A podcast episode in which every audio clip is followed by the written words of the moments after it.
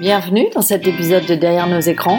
Aujourd'hui, euh, vous allez écouter une retranscription d'une discussion citoyenne organisée par l'organisation Tech for Good Canada au sujet de l'école et l'usage des outils numériques après deux ans de pandémie. Vous verrez que vous allez entendre des enseignantes et enseignants, des parents d'élèves, également des entrepreneurs de la EdTech parler de euh, ce que cette période particulière avec l'école la distance a changé dans la prise en compte des outils numériques par les enseignants, par les, enfants, un petit peu par les parents, et euh, en comment ça révolutionne la pédagogie d'essayer de transmettre à distance, ou en tout cas via les outils numériques en ligne. Si vous êtes euh, professionnel de l'enseignement, parents, grands-parents, euh, tuteurs, tutrices de jeunes, et également entrepreneur de la EdTech. Il me semble que vous retirez des enseignements intéressants de cette discussion euh, d'environ une heure. Je présenterai nos différents intervenants au fur et à mesure que je leur poserai une question pour que ce soit pas trop long. Et euh, ben, je vais commencer tout de suite par euh, Élise Lepage, en fait. Élise euh, est là tout en étant professeure à l'université de, Waterloo en, littérature et culture québécoise, notamment. Elle est aussi parent d'élèves, de jeunes entre environ 8 et 16 ans, si je ne me trompe pas, hein, Élise, à peu près en, Ontario pour le coup. Et donc, Elise, est-ce que vous pouvez nous faire un retour sur euh, bah, qu'est-ce que vous constatez au bout de deux ans euh, d'école euh, en partie à la maison et donc qui intègre beaucoup plus le numérique qu'auparavant? Ben, je dirais beaucoup plus de fluidité d'une façon euh, générale, euh, que ce soit pour euh, les enfants, mais aussi pour les enseignants, peut-être le personnel qui entoure également. Je pense par exemple pour les enfants qui sont en difficulté ou tout ce qui est l'administration des écoles aussi. Je suis sur les conseils de parents, donc l'idée que maintenant tout va se, se faire en ligne et semble adoptée pour de bon. Et donc, euh, par fluidité, ben, je parle, ben, comme vous l'avez dit en introduction, en fait, beaucoup moins de temps à passer à figurer le pourquoi du comment et le côté technique.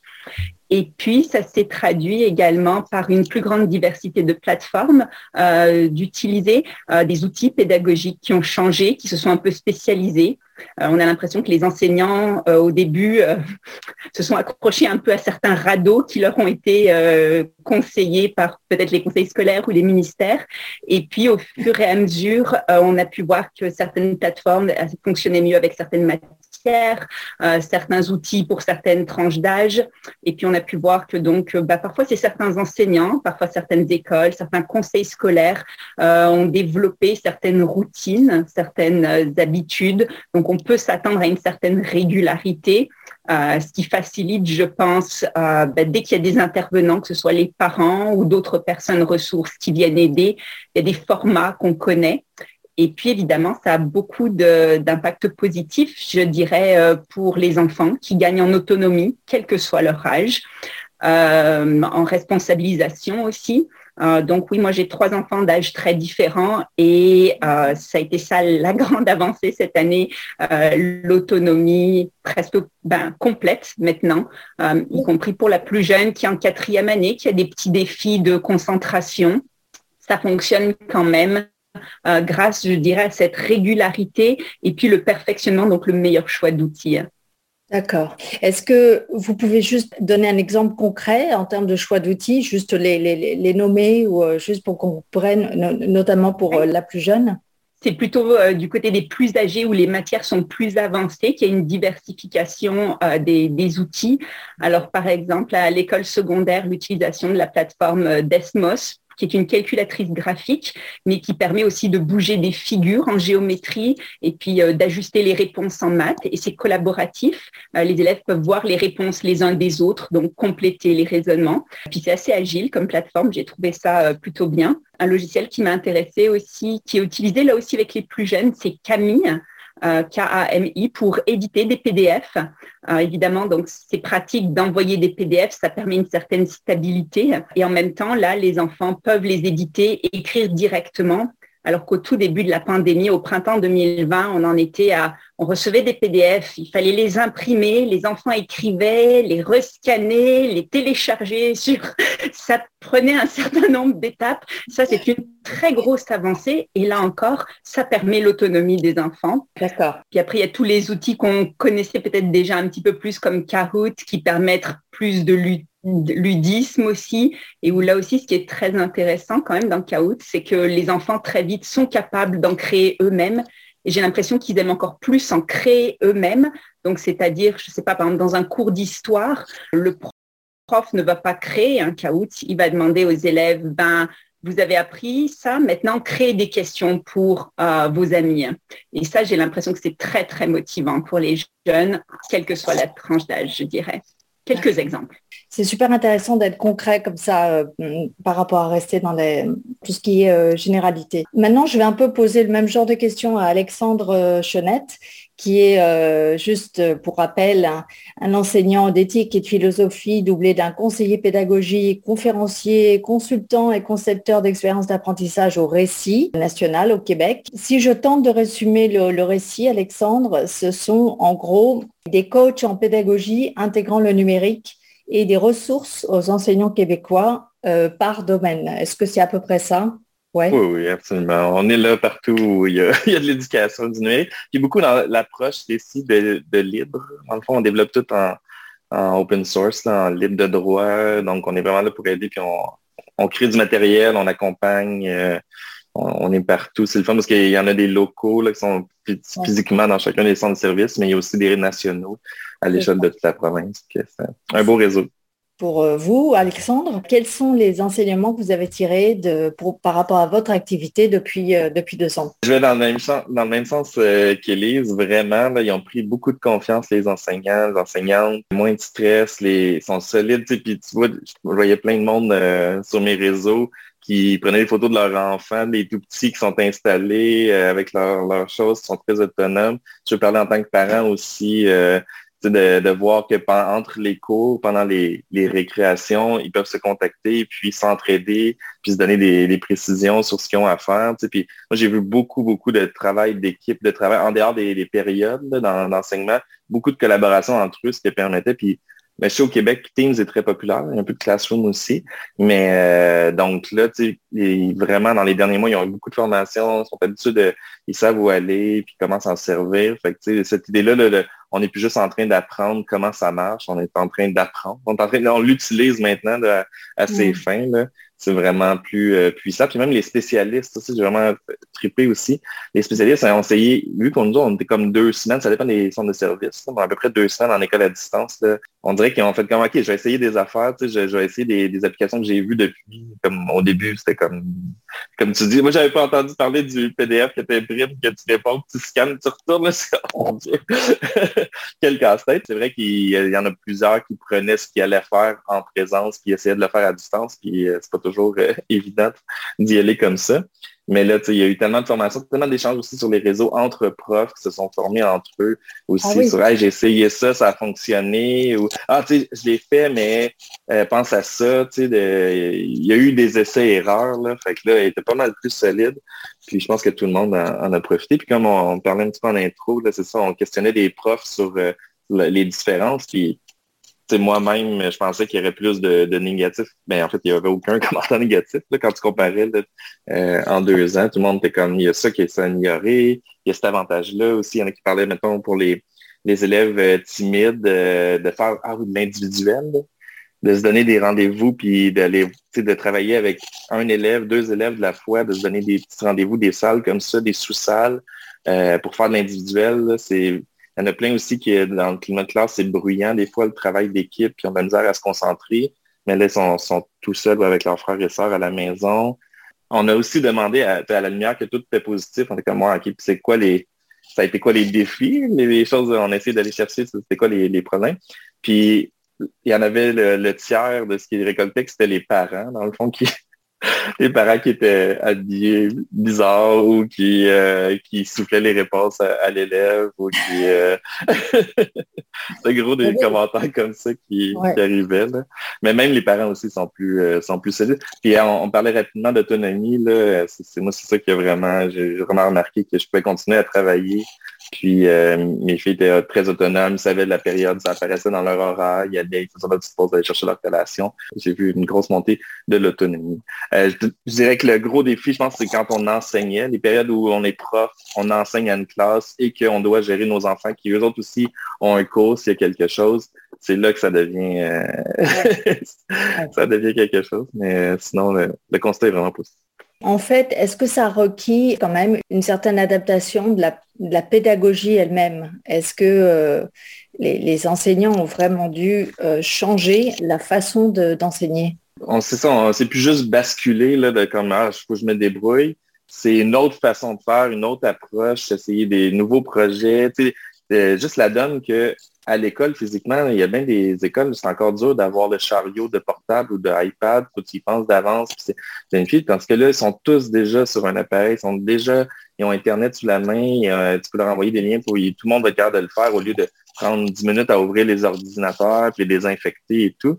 Fait que ça, ça simplifie, ça, ça rend le, tout plus fluide. Surtout, en plus, je pense que ça peut aider le fait qu'on savait que c'était pour deux, trois semaines, euh, qu'on s'enlignait peut-être pas pour des mois et des mois. Je pense que ça a donné le coup de pied à plusieurs de comme bon, mais je vais l'essayer, cette, cette activité-là, avec ce truc-là, on, on, va apprendre ensemble, voir ce qu'on est capable de faire. Donc, en tout cas, c'est sûr que moi, je reçois plus les, les milliers de bons coups, mettons. Là, euh, j'entends moins parler de quand ça, va moins, moins bien. je suis quand même biaisé à, ce niveau-là. Là.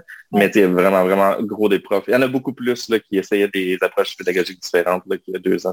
C'est ça, on n'aurait pas pu, si on avait for sans la pandémie. ça aurait pris quoi, 5-10 ans former le monde pour faire les bons qui en essaient erreur, ils ont fait en deux ans. C'est mm. fou. Là, avec ça, ils ont vraiment progressé énormément.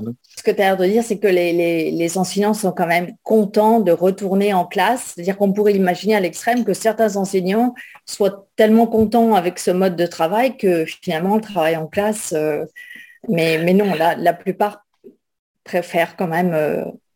Ben oui, une solution de, rechange. Là, il manque le contact humain, la relation avec l'élève. L'école en présence, c'est ça qui est, le best. Là. Ils veulent, ils veulent retourner. Il y en a certains qui, aiment ça. Puis il y a des étudiants aussi, je voyais des étudiants universitaires qui au Québec, ils commencent à demander qu'ils arrivent euh, sur place. Puis euh, il y a bien des élèves qui sont comme moi, mais là, moi, j'aimais vraiment ça. C'était vraiment pratique de pouvoir faire mes, mes classes euh, à distance. Puis pourquoi vous me forcez à y retourner dans un contexte comme celui-là?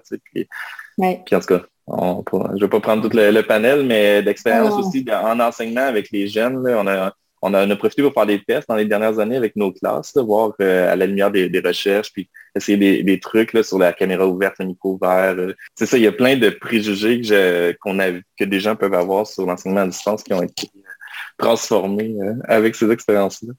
D'accord, oui, oui j'aimerais bien parler des, caméras après allumées ou pas et de ce que ça peut faire à un enseignant d'enseigner face à, aucun visage, parce qu'apparemment ça arrive quand même euh, euh, parfois. On va écouter Valentin Kravchenko, CEO de Greybox, qui est entrepreneur en EdTech, comme on dit. J'espère que tu accepteras ce, terme. Euh. Bah, il y a littéralement une association au Québec qui s'appelle euh, EdTech, donc oui, l'association approuve. D'accord. Donc c'est une entreprise sociale d'accès à des ressources éducatives gratuites aux communautés mal connectées à Internet et euh, vous êtes basé au Québec. Et toi, Valentin, tu as sept ans d'expérience en gestion de projet et plus d'une décennie et plus d'une décennie en communication avec un accent sur les nouveaux médias, les nouvelles technologies l'entrepreneuriat social. Est-ce que tu peux nous rappeler ce que propose Greybox rapidement, le type de ressources mises à disposition, en accentuant ton action sur le Canada, parce que je crois que tu n'interviens pas qu'au Canada, et quels enseignements de ton côté pour ton activité depuis deux ans? Oui, bien sûr, c'est assez particulier. On est beaucoup à la croisée de, on supporte beaucoup d'organisations qui, eux, opèrent sur, sur le terrain.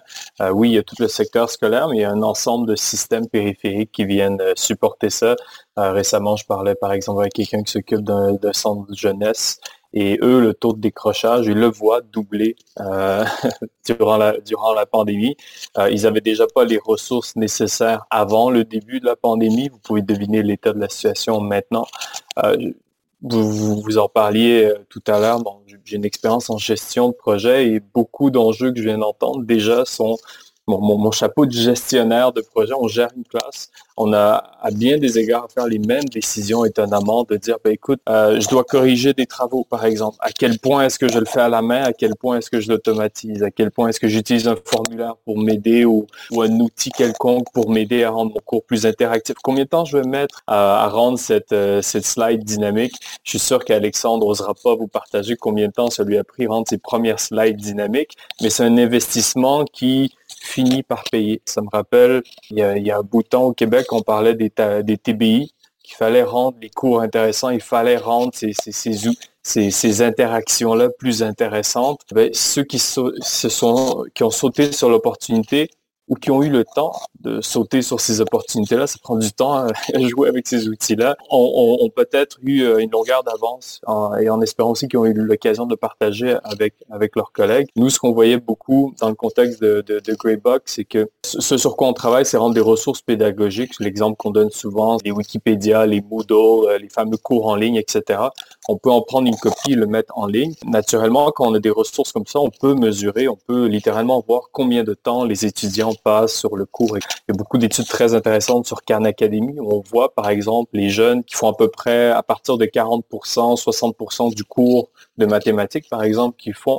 On le voit que comparativement au, groupe contrôle, ils vont réussir à peu près 1.4, euh, donc ils vont, disons, s'en sortir 40% mieux, 80% mieux par rapport à, à, leurs collègues de classe, mais c'est parce que Khan Academy a pris énormément de temps pour segmenter ses cours en micro-contenu. Et ce qu'on voit, par exemple, le fameux micro-contenu que j'étais, par exemple, au Maroc euh, cet été, qui était très intéressant parce que ben, on a, tout le monde n'a pas un accès Internet pour euh, consommer tout le contenu. Donc, littéralement, il y a des cours en ce moment au Maroc qui se donnent à travers WhatsApp, parce que WhatsApp est gratuit des fois quand on prend un plan de téléphone Internet. Donc, la manière d'accrocher les jeunes, de raccrocher des jeunes ou même d'intéresser, faire de la formation auprès des adultes, c'est d'avoir du micro-contenu qu'est-ce que je peux t'enseigner maintenant qui va t'enseigner quelque chose maintenant, pas dans une logique de dans trois ans, peut-être un, apprentissage. Il faut que ça soit extrêmement rapide. On, gamifie pratiquement, on rend les expériences très, très courtes. Dans ces environnements, on le fait parce qu'on est dans des, environnements assez contraignants en termes de connectivité. On ne peut pas physiquement prendre des jeunes et les mettre dans une classe euh, s'ils sont dans un environnement rural. Et là, pendant que je vous parle de ça, ça vous rappelle un peu le contexte qu'on a en ce moment. Si vous êtes en train de donner en tant que professeur un cours, votre compétiteur, c'est euh, Fortnite qui est sur le cellulaire de votre étudiant. Euh, si ce que vous avez, c'est des PowerPoint qui ont une vague odeur d'acétate, vous n'êtes pas en train de gagner ce, ce combat-là. Et si vous êtes très, très bon, vous êtes en train de gagner ce combat-là que vous avez les ressources pour le partager à vos autres, vos autres collègues. Nous, l'obsession qu'on a à Greybox, c'est de se dire, il y a du contenu hallucinant éducatif. Comment est-ce qu'on peut faire pour le déployer partout dans le monde, incluant malheureusement Canada, à titre d'exemple, 50% du Canada n'a pas un, accès Internet de base. Ce par quoi ça se traduit, c'est si euh, papa et maman sont, sont sur Zoom en train de faire un appel, l'enfant ne peut pas allumer sa caméra. Il ne peut pas avoir Google Doc qui demande une connexion constante à Internet. C'est assez impressionnant, on l'oublie. Utiliser tous ces outils-là euh, multimédia il y a quelqu'un là-dedans qui généralement n'aura pas la bonne expérience. Et si c'est les parents qui ramènent de l'argent, l'éducation de l'enfant va, souvent prendre le coup. Euh, c'est comme ça. Donc on est beaucoup dans, ces enjeux-là en termes de sur le terrain, dans tes contraintes de pas dans la ville où en théorie ça va bien, mais sur le terrain comment ça se passe? D'accord, ok, ben merci beaucoup euh, Valentin. Puis on pourra revenir à si tu as des, exemples concrets de, voilà par rapport à ton activité. Last, mais certainement pas notre liste, nous avons euh, François Firmin qui euh, est aussi un entrepreneur en EdTech, cofondateur de Nomade Éducation en 2011.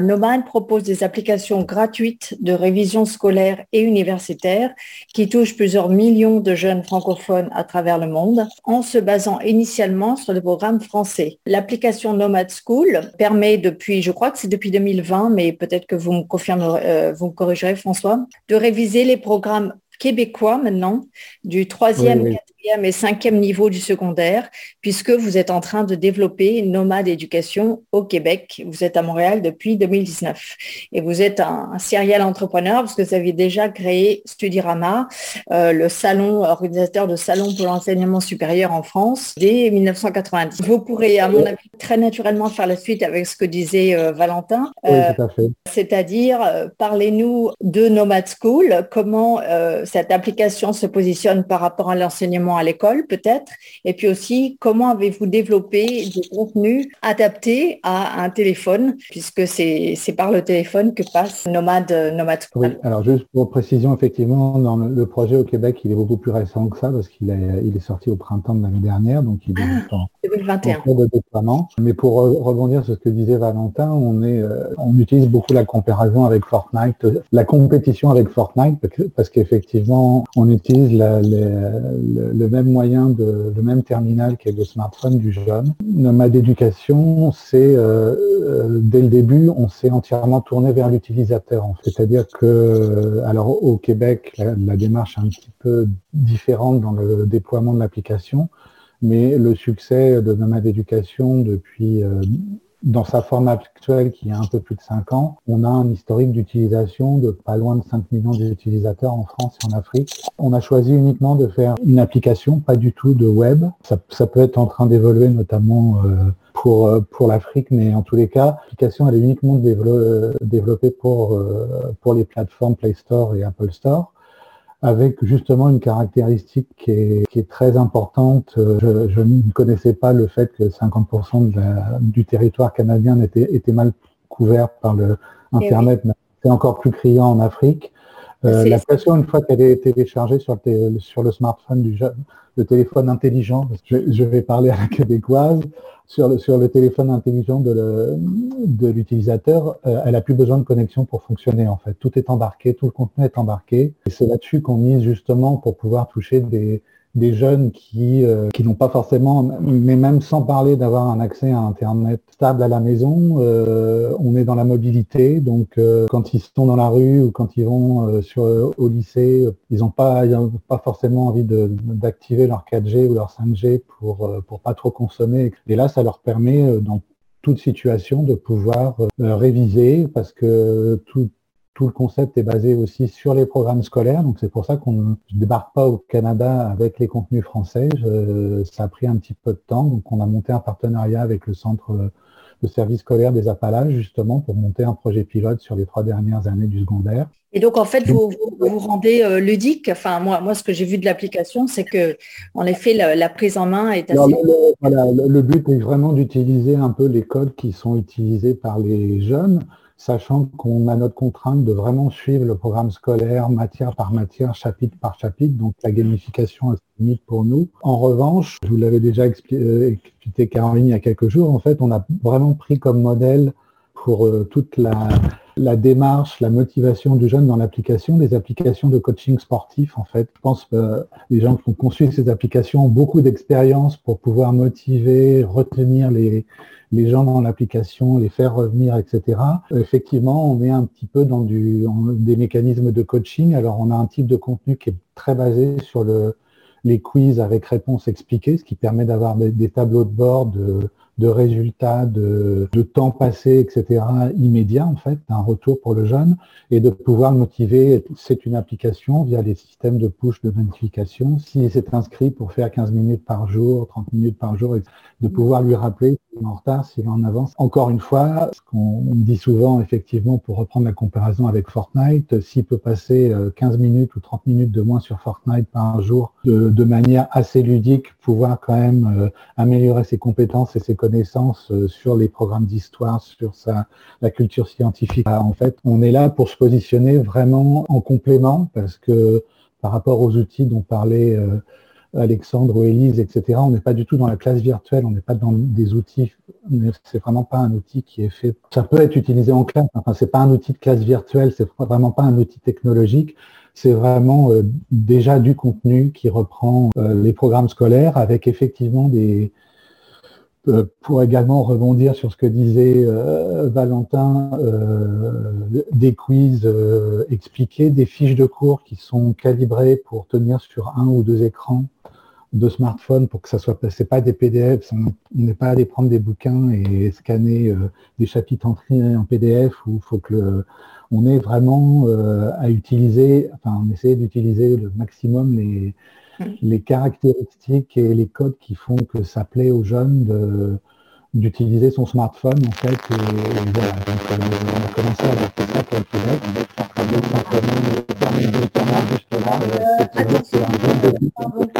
Pardon. on a fait un petit bruit de fond. Euh, François, je ne sais pas si c'était lié au micro ou pas. Pardon. Euh, donc juste pour terminer, juste que effectivement que le jeune il soit à, Paris, à Marseille, à Dakar, euh, à Casablanca ou à Montréal, en fait, entre 13 et 17 ans, ils ont peu tous la même façon et les mêmes envies pour utiliser leur smartphone en fait. Est-ce que et, merci beaucoup. Est-ce que, Élise, en tant que parent, ça vous, ça vous parle, ce genre d'application ou pas? Absolument, oui. Effectivement, la dynamique de passer 30 minutes de moins par jour sur Fortnite et le réinvestir ce même 30 minutes sur autre chose, c'est mon combat, euh, comme celui de bien des parents. Je trouve que la stratégie d'essayer d'emprunter à des apps très populaires comme euh, le conditionnement physique ou, euh, qui a été mentionné d'autres, bah, Fortnite par exemple, bah, ça facilite la transition parce que c'est un peu les mêmes mécanismes pour accrocher le jeune euh, qui est là. Puis on sait que ça fonctionne sur tout le monde aussi. Et puis il y a cette facilité à rentrer dans l'application. Donc certainement, euh, c'est intéressant. Un élément qui est revenu dans plusieurs des interventions aussi, c'est la dimension du contenu fragmenté davantage. Ça me paraît quelque chose de très important, notamment du point de vue de l'utilisateur. François en a très bien parlé. Mais même quand on est créateur de contenu, euh, pour ce qui est de la mise à parce que c'est bien beau de créer énormément de contenu, mais après, il faut l'entretenir. Et justement, lorsqu'on s'est très segmenté, c'est beaucoup moins euh, impressionnant en fait pour mettre ça à jour. C'est juste un petit morceau à la fois. Euh, ça décompose la tâche aussi. Là, je parle peut-être plutôt en, tant que professeur, désolé. En fait, je me rends compte que j'ai aussi beaucoup appris de l'atelier de la dernière fois et j'ai essayé de mettre en œuvre des meilleures pratiques. Et certainement, bah, ça a un impact sur l'utilisateur parce qu'on le voit tout de suite. Un contenu qui est à jour plutôt qu'une vieille page PDF scannée euh, d'un manuel de 1992, bah, ça rend le contenu beaucoup plus pertinent et ça rejoint ce que disait Valentin. Oui, la façon dont le message est délivré est importante, mais le contenu aussi. Enfin, je veux dire, même des jeunes enfants, c'est on va pas les berner facilement sur ce genre de choses. La pertinence du contenu, elle reste toujours là. Justement, les technologies nous offrent un moyen de, ben, c'est ça plutôt que les vieux manuels où c'était toute une affaire quand il fallait changer d'édition. Là, on peut changer une page à la fois, on peut changer un exemple à la fois. C'est fabuleux. C'est vraiment un modèle complètement différent. Est-ce que Alexandre, vous avez une, réaction par rapport à ce, genre d'application euh, Parce que je ne sais pas si tout ce qui est éthique ou philosophie serait compris dedans. Je ne suis pas sûre que ça puisse euh, je vois qu'il y a de la philo. Euh, mais en fait, c'est drôle parce que je ne la connaissais pas, l'application. J'ai vu un article ce matin que c'était très utilisé en France. J'ai la misère à me prononcer. Là, je ne l'ai pas encore exploré malheureusement, mais c'est clair que c'est ça que je fais euh, dès qu'on quitte le terrain. J'ai travaillé avec un de tes collègues euh, du récit des Appalaches, justement, et qui était travaillait aussi au centre de service scolaire des Appalaches. On a monté une équipe de profs essentiellement du centre de service scolaire, justement, pour, pour bâtir les contenus encore une fois, nous, on travaille quasiment exclusivement sur la francophonie, donc c'est la France, beaucoup l'Afrique avec des enjeux sociaux très importants, évidemment le Canada, mais euh, donc le but c'est pas euh, d'aller coller le programme français, euh, même si c'est des mathématiques ou de la physique, etc. Parce que Juste un exemple, hein, avec les profs de maths, on s'est rendu compte qu'il y a des termes qui sont utilisés en France qui ne sont pas utilisés. On aurait pu se dire au début, euh, bah, la fonction affine, c'est la même du même des deux côtés de l'Atlantique, mais des fois, ça, ne serait-ce que des terminologies qui changent, et donc on a vraiment tout repris. C'est un projet pilote qui est déployé depuis la rentrée. Ça va à son rythme avec, tous les, les enseignants et les conseillers pédagogiques dans les différents centres de services scolaires qui sont quand même un peu débordés. Donc on y va à piano, mais. ben oui, c'est ça, c'est fascinant qu'il y ait une version de. Voilà, euh, parce que la, la, différence, simplement, notre outil en France, il est sur le store et c'est le jeune qui l'utilise directement avec un modèle économique très particulier qui n'est pas possible ici. Donc on a ah. décidé de faire un projet. Le, principe, c'est que l'utilisateur ne paye pas donc là, pour l'instant, tout est gratuit et ça passe par les écoles, centres de services scolaires, qui peuvent le déployer par eux-mêmes directement auprès de, leurs élèves. J'ai une question par rapport à ça. Je, suis encore étudiant à l'université, donc j'ai vu les, pratiques changer où j'ai presque plus aucun prof qui m'a fait acheter un, un, bouquin, disons un recueil de textes depuis très longtemps parce que, un, c'est relativement une arnaque, on va se le dire. On paye déjà à l'université pour accéder aux banques de données. Euh, que le professeur prend, réimprime et nous redonne. Donc à peu près tous les professeurs, ce qu'ils ont fait avec le temps, c'est qu'ils se sont dit voici la collection des textes que j'ai de besoin. C'est beaucoup plus facile à mettre à jour le texte, poser la question aux étudiants. Maintenant, il y a encore la bonne vieille tradition d'acheter des livres qui changent en termes de tomes à chaque année pour quelques pages à l'intérieur qui changent. Est-ce que c'est encore une situation qu'on voit en classe où le professeur arrive et dit bon, ben, vu qu'on n'a pas de présentiel, voici la version électronique du livre qui est essentiellement un un EPUB, euh, pas un EPUB naturellement, une sorte de PDF hyper sécurisé, accessible seulement sous trois lecteurs. Est-ce que c'est la situation et à quoi ressemble le visage de l'étudiant qui se dit pourquoi je me traperais un PDF de 200 pages alors que tout ce que j'apprends est en ligne d'une manière interactive? Est-ce que je me trompe ou c'est encore la réalité? Euh, qu'on voit. Tu poses la question à, qui, euh, Valentin? À, tout le monde qui ah. ont eu à donner, à prendre un document, un bon vieux bouquin physique et donner l'équivalent en ligne, spécifiquement pour les manuels de classe. Voici comment enseigner la les mathématiques euh, sixième sur 200 pages. Ça ressemble à quoi cette transition numérique-là de votre côté? Peut-être Alexandre, non? En classe, c'est sûr que le manuel est encore extrêmement présent. Au Québec, c'est des maisons d'édition qui produisent des matériels pour les différentes disciplines. Euh, depuis plusieurs années maintenant, maintenant, il y a un code de connexion mhm. où ils peuvent afficher l'équivalent des activités. Il y a un petit peu d'interactivité. Il y a une version numérique, une espèce de hybride. Euh, mais on est à des années-lumière, exemple, de ce que François propose. Euh, ouais, non, il y a, ben là, à voir, mais... Je connais, je connais encore mal euh, un peu comment ça se passe ici au Canada. En France, il y, a, il y a de toute façon, il y a deux gros groupes d'éditions qui font tout ce qu'ils peuvent pour freiner des quatre pieds l'implantation du numérique dans les écoles. Achète et, Editis. Euh, donc il y en a un qui il y a l'autre qui enfin, c'est les deux. Euh, il y a de tels enjeux pour, pour toujours placer alors, les manuels scolaires euh, à des centaines de milliers d'exemplaires, etc. En plus, comme c'est les régions qui financent. Oui, on s'entend qu'il n'y a pas de logique à chaque année, à travers toutes les matières, on passe une nouvelle édition scolaire. c'est des, enfin, je, je, c'est presque, je pense, des enjeux de survie pour eux parce que. Mhm effectivement, le jour où ça passera au tout numérique, ça risque d'être dramatique pour eux. Donc, de toute façon, il y a, en tous les cas, hein, je, parle pour euh, une zone que je connais bien, euh, il y a vraiment de toute façon un antagonisme euh, économique entre des enjeux économiques et tout l'intérêt que pourrait avoir le numérique en termes en termes de facilité, de mise à jour et d'accessibilité. Hein. Mais du, coup, François, vous n'avez jamais été abordé par des, par des éditeurs qui vous ont dit, est-ce que, parce que j'ai vu que vous alliez travailler en France avec le CNED. Le CNED, c'est le Centre national d'enseignement à distance pour les aider à transformer en application une partie de leurs cours en ligne, leurs cours à distance. Le, CNED nous a choisi pour, pour faire, enfin, ils vont, ils vont prendre l'application de main d'éducation en, marque blanche, en fait, hein, mais euh, avec notre contenu dedans. Hein, ah oui. Pour, euh, oui, oui. Pour dédier ça euh, cet été sur les classes de lycée. Après, les éditeurs, on, est constamment sollicité par des éditeurs qui, veulent, qui veulent faire des choses avec nous, c'est-à-dire nous fournir leur contenu à ah mettre dans notre application. Ah Après, nous, c'est quelque mhm. chose, euh, on est autant éditeur que, ben que tech. Hein. Pour moi, c'est quelque chose qui... L'intelligence artificielle, si elle n'a pas le, contenu à travailler ou ça ne sert à rien. Avant de faire de la technologie, on a fait beaucoup de, on a fait beaucoup de contenu. Moi, de toute façon, j'étais éditeur classique avant d'être euh, nomade éducation. Effectivement, on, on, sent bien que ces gens-là, euh, ils ont un modèle économique. je, je, parle comme un comme un chef d'entreprise pardon, mais ils ont un, modèle économique qui les fait tourner depuis la, nuit des temps, on va dire. Ils font des essais sur des applications payantes, etc. Alors, sachant que le marché du scolaire euh, et du parascolaire en France est très, très florissant encore. Donc. Quand on sait pas quelque chose, il faut aller voir le département comptable. Tout s'explique à la fin par le département comptable. Oui, absolument. C'est des intérêts économiques euh, puissants. Mais nous, on a un exemple parce qu'il y a eu les révisions du cours d'histoire euh, nationale euh, Québec-Canada au Québec.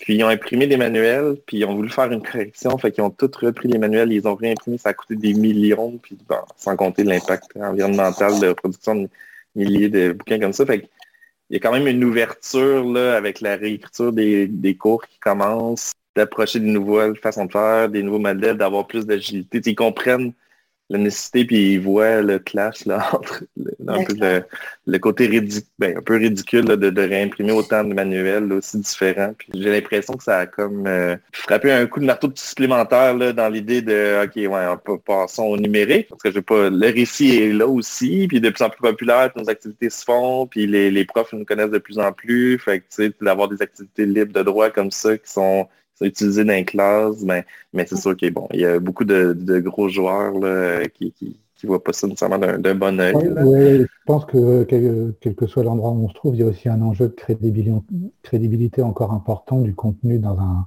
du livre par rapport à ce qu'on peut trouver sur Internet. Euh, c'est toujours le même débat, par exemple, sur le, la fiabilité des informations que tous les gens vont chercher sur Wikipédia, etc.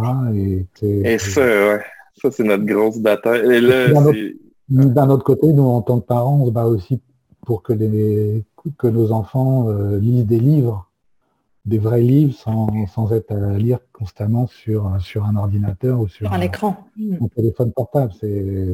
C'est toute une tradition. Là, je parle du côté littérature, pas du côté scolaire, mais en tous les cas. Il faudrait peut-être garder le livre, mais comme un objet un peu sacré, un peu spécial, un peu exceptionnel, et pas forcément un objet de travail au quotidien, quoi. Presque. Je pense que il y a deux trucs. En, sacralisant les objets, on l'a fait avec la, musique, le CD, on l'a fait avec à peu près tous les objets par le passé. Faut pas, faut pas remonter très loin. J'avais lu il y a pas si longtemps un article où on voyait les, les, enseignants, la nouvelle génération se plaint du fait que les étudiants utilisaient des tablettes, tablettes, une ardoise physique, le tableau avec la craie.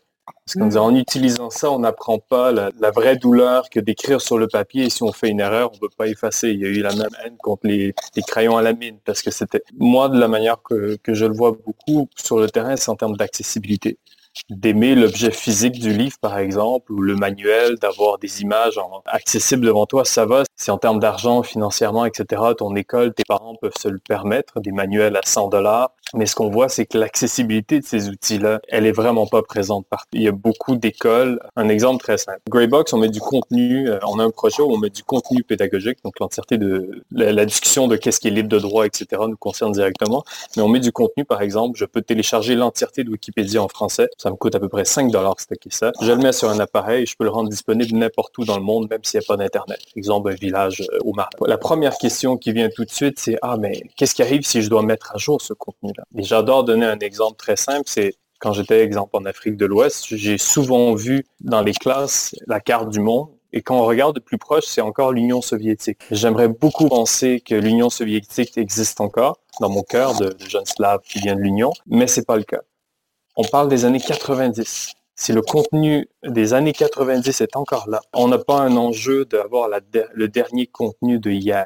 Maintenant, il y a des contextes, exemple comme quand, on retravaille l'histoire pour le rendre plus juste, mais on est toujours dans des logiques de faire des mises à jour très, très ponctuelles à certains endroits. La manière que moi je le perçois, c'est comme si on a le même débat de dire est-ce qu'on devrait revenir aux médias imprimés, de la publicité imprimée, tout faire, alors que pourtant, avec le numérique, on peut finalement savoir qui consomme quoi. On se plaint souvent a c'est plus facile de nous transformer en consommateur, mais si moi je fais un livre et que finalement je peux savoir qui lit quelle partie de mon livre, combien de temps les, jeunes ont passé sur quelle partie de mon livre parce que je sais parce qu'ils interagissent avec les différentes sections.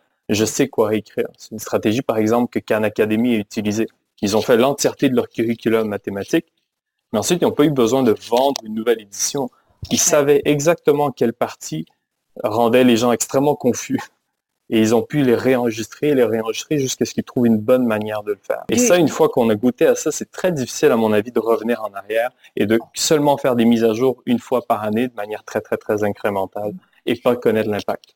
Mais du, coup, euh, Valentin, le contenu de Greybox, il colle pas particulièrement à un programme scolaire euh, québécois, on, est bien d'accord. C'est du contenu éducatif, euh, libre de droit, qui peut venir de... Bah, on est très flexible là-dessus, en fait, parce qu'un des enjeux qu'on on a travaillé sur une plateforme, surtout quand on s'en va dans, des régions reculées, c'est qu'on se met en partenariat avec une organisation ou, un programme et eux peuvent mettre le contenu dessus. Ah Souvent, Là où on est très préoccupé, c'est en termes de qu'est-ce qui existe comme contenu euh, pédagogique libre de droit, mais si une organisation possède déjà des licences d'utilisation pour certains types de contenus, c'est là où je reparlais tout à l'heure, exemple de dire, ben moi j'ai un livre, mais si c'est derrière des PDF avec, avec des droits d'auteur qui euh, avec des DRM qui rendent ça très difficile d'ouvrir sur une autre plateforme, on ne possède pas vraiment ce document-là, on possède une licence.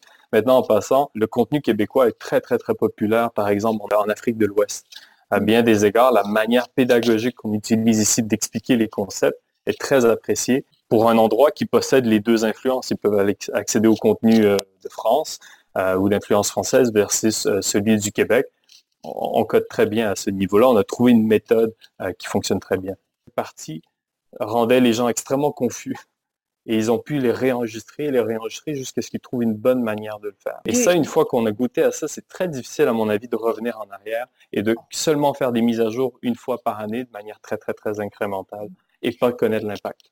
Mais du, coup, euh, Valentin, le contenu de Greybox, il colle pas particulièrement à un programme scolaire euh, québécois, on, est bien d'accord. C'est du contenu éducatif, euh, libre de droit, qui peut mm. venir de... Bah, on est très flexible là-dessus, en fait, parce qu'un des enjeux qu'on on a travaillé sur une plateforme, surtout quand on s'en va dans, des régions reculées, c'est qu'on se met en partenariat avec une organisation ou, un programme et eux peuvent mettre le contenu dessus. Ah Souvent, là où on est très préoccupé, c'est en termes de qu'est-ce qui existe comme contenu euh, pédagogique libre de droit, mais si une organisation possède déjà des licences d'utilisation pour certains types de contenus, c'est là où je reparlais tout à l'heure, exemple de dire, ben moi j'ai un livre, mais si c'est derrière des PDF avec, avec des droits d'auteur qui euh, avec des DRM qui rendent ça très difficile d'ouvrir sur une autre plateforme, on ne possède pas vraiment ce document-là, on possède une licence.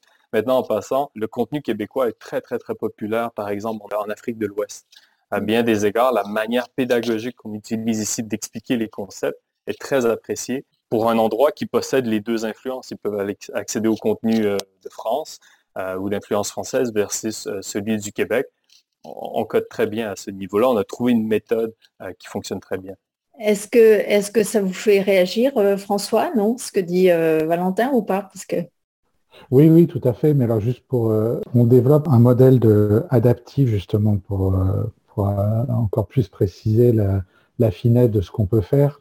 On a calculé il y a un peu plus d'un an qu'on avait à peu près 20 000 réponses en moyenne sur une question dans notre application.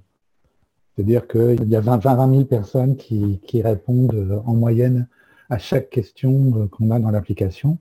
Et c'est à partir de, de là qu'on a travaillé depuis donc deux ans sur euh, développer un outil de machine learning. Tout, ça pour dire qu'effectivement, on peut aller de plus en plus dans la finesse. On sait exactement les questions qui sont les plus, ou les sujets qui sont les plus demandés, utilisés les utilisateurs. Donc on peut vraiment mettre euh, l'accent là-dessus. Et justement, on peut, par rapport euh, à tout ce que permet la technologie euh, là-dedans, on a, par exemple, je parlais du contenu qui vient quand même toujours avant, avant de développer un algorithme, on a fait travailler toutes nos équipes d'auteurs pour construire des armes des connaissances sur des notions essentielles c'est-à-dire, je prends la notion de triangle qui, peut, être, qui euh, étudiée sur trois ans dans, le cursus scolaire. L'application, elle, commence à poser des questions euh, dans le niveau secondaire 3, euh, par exemple. Si elle détecte que bah, il n'a rien compris sur la notion du théorème de Pythagore qui a été étudié l'année précédente, l'algorithme va pouvoir aller lui rechercher des questions et lui conseiller de regarder des cours de l'année précédente, etc. Donc,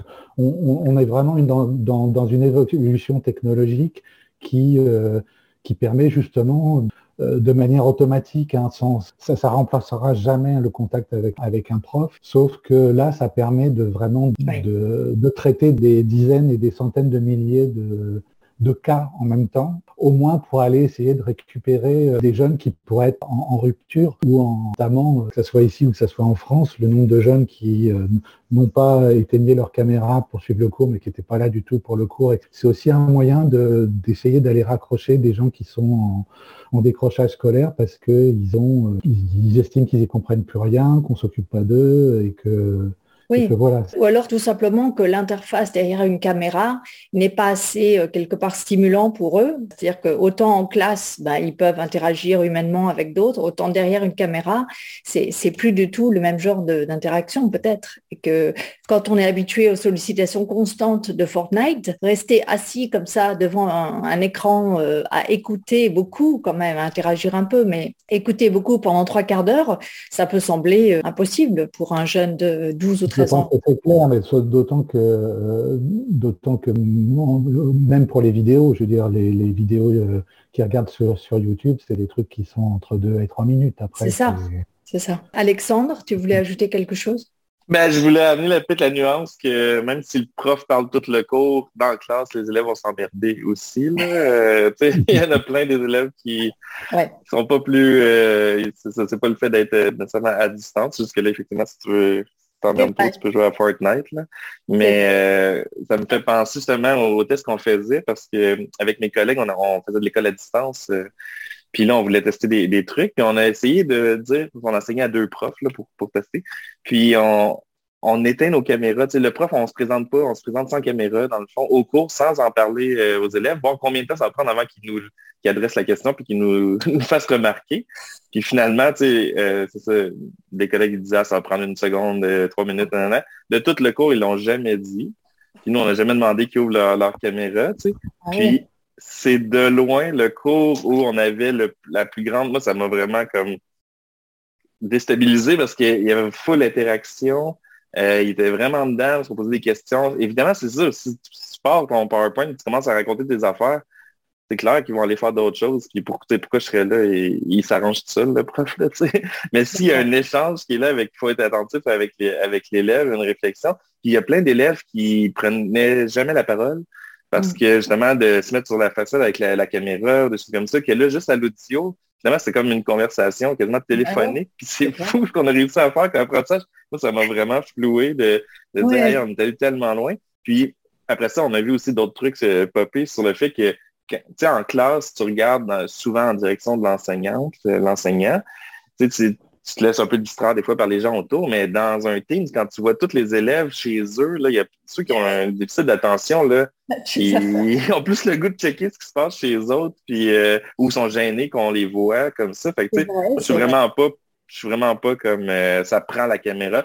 Là, souvent, la caméra, c'est plus pour le prof de savoir mes jokes, est-ce qu'ils pognent, est-ce qu'ils ont l'air de comprendre tous les, les, trucs euh, dans le non-verbal, de savoir, OK, j'ai pas trop vite. C'est ça qui, manque, là, sans la caméra, qui, est vraiment plus intéressant en, présentiel. Et c'est pour ça que j'imagine, c'est pour ça pour revenir à ce que, ce que je, sentais en termes de pédagogie, c'est que pour, comme tu dis, avoir un cours aussi interactif que ça, où on n'a à la limite pas besoin de se voir entre prof et élèves, et où le, prof voit tout simplement si par exemple s'il met un Kahoot ou autre chose en ligne, s'il voit que les élèves interagissent, euh, ça demande vraiment euh, de repenser euh, de façon fondamentale sa façon d'enseigner quand même, non? Oui, mais ça fait quand même une couple d'années que les profs ont entamé. je vais parler pour le Québec. C'est peut-être une, impression. On dirait que quand je suis en, Europe, euh, ça a l'air plus traditionnel un peu. plus, ça ressemblait à quand nous, on était à l'école. Tandis que, tu sais, au Québec, il y en a, ça se fait encore, des, classes euh, vraiment rétro, mais il y a beaucoup de contamination puis de capillarité dans les écoles, puis de voir que ça fonctionne, puis des choses qui s'échangent, des projets, puis des trucs. Fait que, tu sais, euh, de l'interactivité, c'est pas toutes les, les profs, c'est pas toutes les cours, mais c'est quand même, quand même assez présent. D'accord. Ils l'ont vu aussi avec l'échec peut-être du printemps 2020, pas l'échec, mais les, les constats de 2020, que si tu essaies de faire un cours frontal pendant 45 minutes, une heure euh, en ligne, ça ne lèvera pas, ça ne fonctionnera pas. Là. Fait que justement, les petits, les petits trucs, la classe inversée, euh, cette, cette capsule-là, écoutez-la, puis après ça, on va en discuter ensemble quand on va être tout en, pas besoin de l'écouter tout en même temps. Mm. Ça permet des nouvelles façons de faire. Fait que, plus ils testent, plus ils évoluent là-dedans.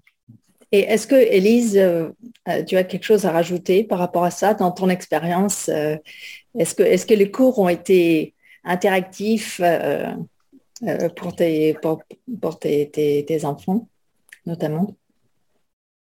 Euh, j'aurais pu partager beaucoup de commentaires en fait pour appuyer ce qu'ont dit euh, les autres intervenants pendant toute la discussion, mais je préférais laisser la parole aux experts. Euh, effectivement, on peut que je peux qu'abonder dans ce sens-là. Peut-être que le seul apport que je peux faire vraiment réel à la discussion, c'était quand on parlait des manuels et des murs financiers derrière lesquels ceux-là sont derrière. Et là, je peux apporter mon expérience universitaire parce qu'il y a vraiment un mouvement de dégoût de la part des profs envers cela, euh, parce que c'est vrai que les manuels ont toujours coûté très cher et c'est un obstacle. Nous, on le voit, les étudiants viennent nous demander est-ce que vous avez une vieille édition qu'on pourrait emprunter, puis on essaye de le faire. Et là, maintenant, c'est encore pire parce que les étudiants ont accès aux modules en ligne, mais juste pour la durée du cours et ils le perdent ensuite et ça coûte encore plus cher. Donc, il n'y a même pas d'économie par rapport à ça. Donc, en fait, le mouvement qui se passe pour nous, ben, on a un luxe que les enseignants de, secondaire et de primaire n'ont pas, c'est qu'on a quand même du temps pour développer ça. Euh, donc, on développe nos propres manuels en ligne qui sont gratuits. Donc oui, pour répondre à Valentin, il n'y a plus de course pack, enfin du moins on s'en éloigne le plus vite possible. Euh, moi, je suis en train de créer un manuel sur eCampus Ontario où on peut intégrer des questions. Euh, pareil, les étudiants, donc c'est un format mixte. Ben, c'est la formule inversée dont parlait euh, Alexandre. Les étudiants lisent le cours et la, conversation en ligne, c'est uniquement pour discuter, faire la résolution de problèmes, etc. Et là, c'est vrai aussi qu'il y ait caméra ou pas, les étudiants n'arrêtent pas de parler. ça fonctionne super bien. Et il n'y a pas ce problème euh, des étudiants qui perdent l'accès ou qui doivent payer. Les cours deviennent, ben, les cours ne deviennent pas gratuits, mais les matériaux sont gratuits. Euh, et ça aussi, donc, pour parler de l'exemple que donnait Valentin euh, de l'Union soviétique qui est toujours sur certaines cartes, pour l'enseignement du français comme langue seconde, c'était toujours des manuels au Canada qui viennent des États-Unis, donc qui parlent du français aux États-Unis. Et c'est le combat de tous les enseignants de français au Canada de dire non, on veut du contenu canadien qui soit adapté à la réalité québécoise, etc. Donc, ça fonctionnait déjà pas au départ. Donc, la poussée a été très facile euh, à vendre. Oui, on préfère faire nous-mêmes nos propres exercices adaptés à la réalité locale. Donc, il y a de l'espoir. Ça va percoler, ça va venir. Bon. il y a des choses qui, exemple, les fameux breakout rooms si tu as, une classe de, de, de, 30, 35 étudiants et que tu veux animer des, des, débats, euh, pas c'est pas tous les professeurs qui sont extrêmement extravertis puis qui aiment ça le bruit. Il y en a qui sont, ils rentrent chez eux à la fin, ils sont complètement brûlés à cause du niveau d'énergie. De diviser ta classe en 4-5 personnes et soudainement voir des gens un peu calmes qui sont intimidés dans une logique présentielle où il y a une trentaine d'étudiants euh, qui, prennent beaucoup de temps et d'attention. De, diviser ta classe en, en quatre groupes, par exemple, avec les breakout rooms, c'est pas quelque chose qui a un équivalent physique facile. Euh, peut-être si tu es professeur, tu es chanceux parce que tu sais que la classe d'à côté, elle est vide. Moi, je le faisais des fois quand je coupais mes, groupes en, deux ou en trois. Mais ça, c'est si les astres s'alignent et que j'ai une plage horaire qui me permet de faire ça. Je le sentais tout de suite quand je voyais que la classe s'occupait. J'étais comme, oh, ça va être bruyant. Euh, mm. et ça, c'est très facile de faire un breakout room dans Zoom ou dans, dans Google Meet. Ça, c'est très cool. Oui, ça c'est vrai. Après, euh, ça suppose que tu laisses en effet en autonomie dans chaque euh, break-up room parce que tu peux pas être dans toutes les. Tu te promènes, tu surveilles. Tu te promènes, ben oui, pour vrai, euh, ça dépend des élèves, j'imagine, mais tu sais, ça se passe vraiment bien. Surtout s'ils ils ont une tâche, c'est explicite ce qu'ils ont à faire.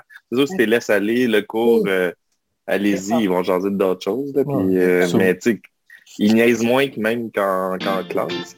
Souvent, on parlait de l'apprentissage par les pairs. L'étudiant qui est très, très à l'aise avec la matière, qui a un peu trop d'énergie, des fois, tu, le mets en charge du groupe, tu lui poses la question, tu lui donnes une sorte de rôle un peu symbolique. Il va le ben prendre au sérieux parce qu'au niveau, au niveau de développement ULIS, c'est important le rôle que tu lui donnes. là, tu fais le tour, tu regardes comment ça se passe. C'est Euh... On est obligé d'interrompre ici cet échange sur école et numérique. Vous pouvez suivre le reste de la discussion sur la chaîne YouTube de Tech for Good Canada et la semaine prochaine pour parler de l'impact du numérique sur nos vies quotidiennes sur derrière nos écrans.